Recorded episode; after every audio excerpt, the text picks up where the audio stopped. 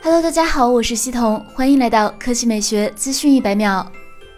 据最新报道称，苹果与高通的和解文件第七十页显示，苹果计划在二零二一年六月一日至二零二二年五月三十一日推出使用骁龙 X 六零基带的新产品。虽然时间上很含糊，但是基本可以确定，这在为 iPhone 十二的升级版铺路。当然了，iPhone 十二升级版是叫 iPhone 十三，还是叫 iPhone 十二 S，那都是后话了。按照之前苹果与高通签订的协议来看，苹果还承诺二零二二年六月一日至二零二四年五月三十一日间推出的产品采用尚未公布的 X 六五和 X 七零基带。换句话说，就是这未来几代的 iPhone 基带都滑落高通了。至于苹果与高通合作之后会不会续约，这个暂时还不好说。但是依照苹果的个性来看，他们正在加速自家基带产品研发速度。值得一提的是，从一些网友在社交网络上晒出的图片看，iPhone 十二使用的是高通 X 五基带，这与之前的传闻保持一致，所以担心信号的用户可以放心买买买了。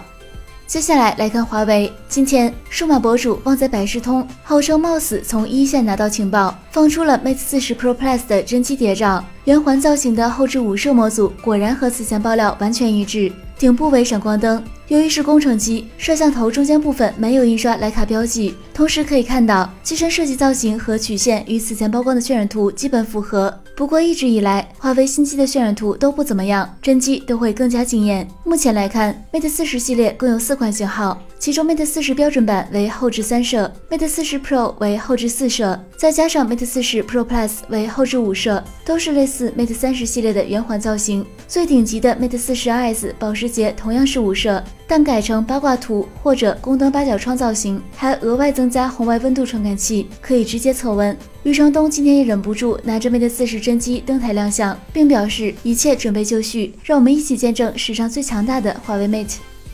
好了，以上就是本期科技美学资讯一百秒的全部内容，我们明天再见。